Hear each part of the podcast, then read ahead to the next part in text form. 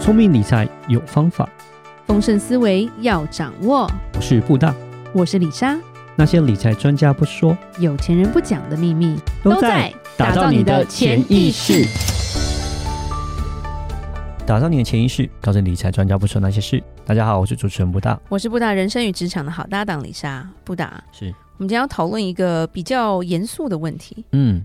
其实也不严肃，就是每个人生活中一定都会开始碰到了，嗯就是不管是自己或身边的人，因为老龄化开始了嘛。是，我们今天要讲跟长照有关的东西。嗯其实主要是说，美国各个州开始跟进一个叫做长照税的东西，嗯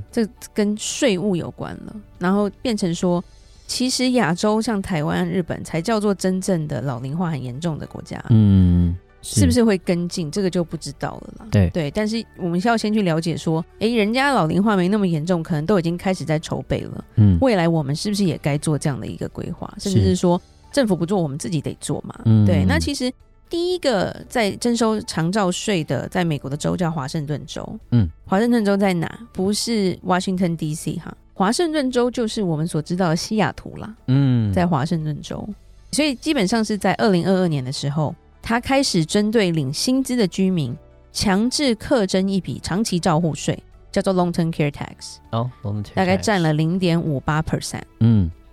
没有封顶的。是对，所以你薪水越高，你其实要付出的这个东西更多，而且你的雇主是没有义务要负担这笔税的。嗯所以换句话说，你如果年薪是十万美金好了，你每年就会被扣五百八十美元拿去缴这个税。嗯，看起来好像没有很多啦，可是你要知道美国税很多啊，多一个都很不爽，你知道对 吗？是没错，对，其实我觉得台湾也是高税率的国家啦，嗯所以其实政府为什么要强制征收这个，是因为美国的福利非常好，嗯很多老人的医疗基本上是政府在出钱，对，出不了 了，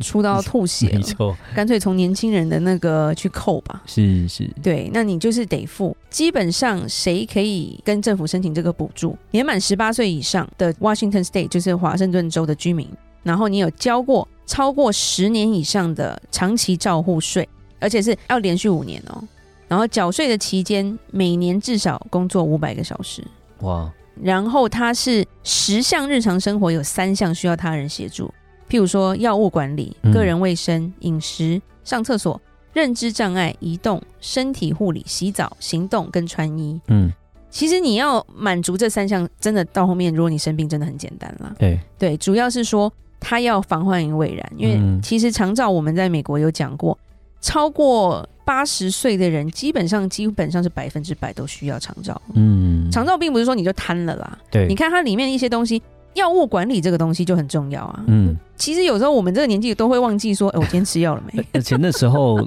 那个年纪的老人家可能有 很多慢性病很多，药要吃，就很多，药要吃的，早午晚，是是是，对，不同颜色，对对不对对对，有没有人对可以帮他做这个管理？是然后或者是说，哎、上厕所有些人就是会失禁之类的。嗯然后认知障碍，其实在失能啊，或者是在初期的一些阿兹海默症，其实都会有。嗯所以变成说，他们已经判定说，其实你只要活得久，基本上你需要的几率接近于百分之百啦。。对那如果政府要帮忙，我一定要有一部分的税收是关于这个的，是，你要自己付钱，对不然我怎么搞，对不对？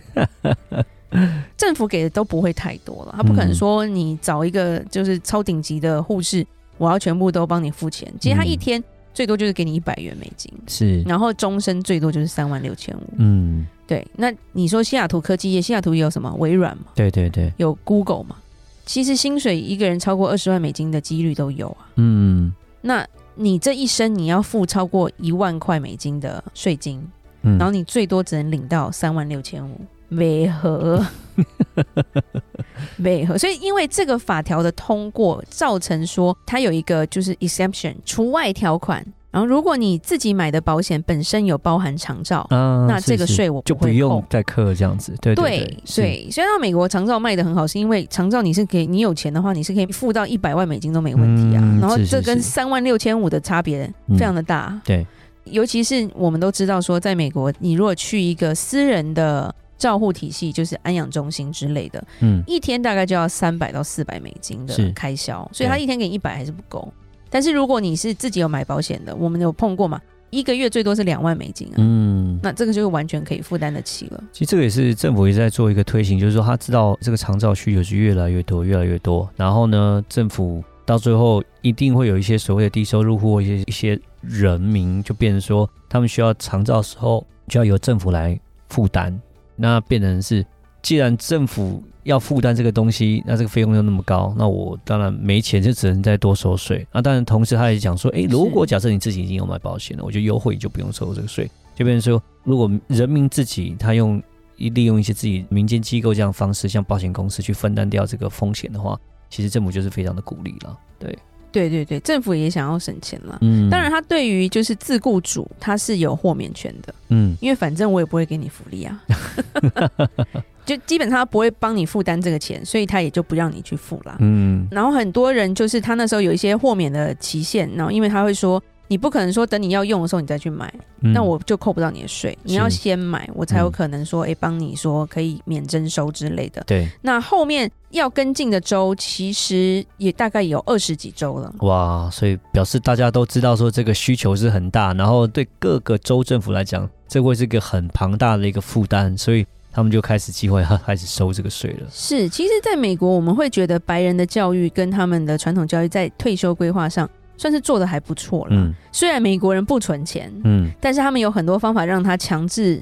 放了一笔钱在他们的退休金上，是所以很多人其实老年加上社会福利很好，基本上不用太担心了。嗯反而是我觉得华人的社会什么都想要留给下一辈嘛。嗯对不对？？然后给错之后还结错婚，然后就被人家呃不知道怎么办，对，那个点点点，就就会变成说，哎，这样的一个宣导没有很多，甚至是嗯很多人的想法就是我怎么样，反正我有小孩嘛，我小孩要来照顾我啊，反正外劳很便宜，嗯可是这个状况会不会越来越难做到？是因为第一个少子化的问题，对我们的人口是负成长的，嗯然后重点是当你需要的时候，你的孩子必须要工作才能养活自己的时候，嗯谁来照顾你？嗯，然后外劳现在也很难进来啊，是因为有日本跟韩国跟你抢人啊，嗯所以到最后如果需要你自己有钱，也可能找不到什么太好的服务啊。嗯，那我觉得这政府就必须要去正视这个很大的问题了。对啊，因为第一个，我们社工也没有到那么多，嗯虽然我们也有看到说社工一些社会团体他们有在关心独居老人啊，嗯，甚至是就是说会帮他们打理一下，但是没有办法，如果这需求更多，年轻人越来越少的状况下，这会遇到一个很大的困难了。对对，那我觉得最可怕的就是独居老人。他在家里怎么了？然后没有人知道，嗯然后最后是邻居闻到味道之后，那我觉得真的很可怕。对，对，那加州也是，就是我们以前住的州，它也是要跟进就对了，所以嗯就变成说，诶，美国的一些很多新闻又开始出来说，推广说为什么政府要扣这样的一个税金。税金，其他的税金也是变相，就是在鼓励你自己去买你的长照险。对对对，你对把这一块保护做好的话，政府就不用担心，政府就以后就不用花钱去帮你处理。对，甚至加州他做的一个官方说法，他说六十五岁以上的美国人嗯，就有百分之七十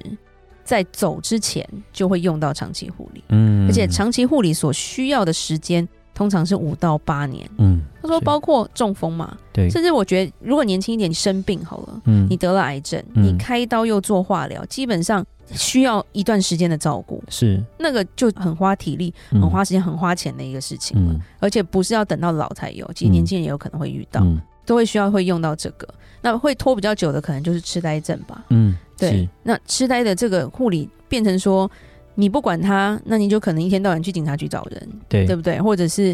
就真的找不到。那如果你管他，那个费用又不是你能承担的，嗯对，所以会变得非常的可怕。是对，那以美国来说，一个月可能在六千到八千美金，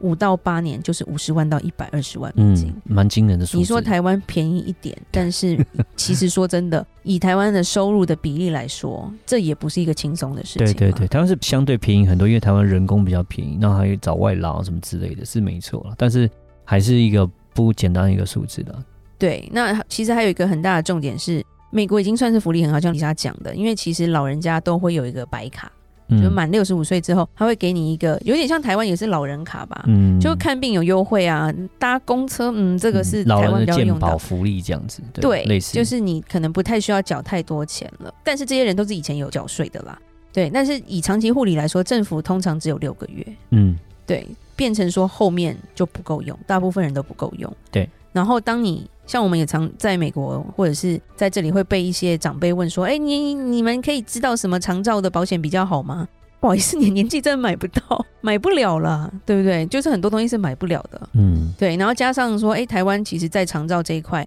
还没有这么的重视啦，所以其实李莎只是想要说，哎，如果今天你是相关人员，或者是你是法律上、税务上，甚至是你是保险上的相关人员的时候，是不是该去思考一下，有没有办法去设计一些适合我们台湾人、老人，或者是我们老了之后可以用的一些长照的福利啦？嗯就是我觉得要未雨绸缪，嗯，是吧？是对，因为在美国来说，他们真的是比较缜密的在计划，嗯所以如果他们都开始要收这个税，表示就算他们已经很缜密，福利够好，他们还是承担不了，就是老人当老化，因为美国其实有讲过，以前的平均年龄是很低的，是现在医药发达，嗯大家都活很久，是只是你活得像不像个人，但我们不知道，对常常大家就不想要让他们走嘛，嗯对，所以到后面越拖越久的时候，对大家都是一个负担了。嗯是我觉得这个教育跟这个推广在台湾是少了一点。对，嗯虽然我们今天只是简单的提出，哎，美国在做什么，那我们台湾会不会跟进？那也是希望说，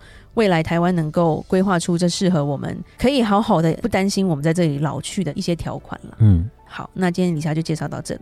如果有任何关于理财的问题，欢迎留言或寄信给我们。如果想更多了解一些投资的资讯，欢迎加入我们脸书的社团哦。打造你的潜意识，让你谈钱不再伤感情。我是布大，我是李莎，我们下次见，拜拜拜。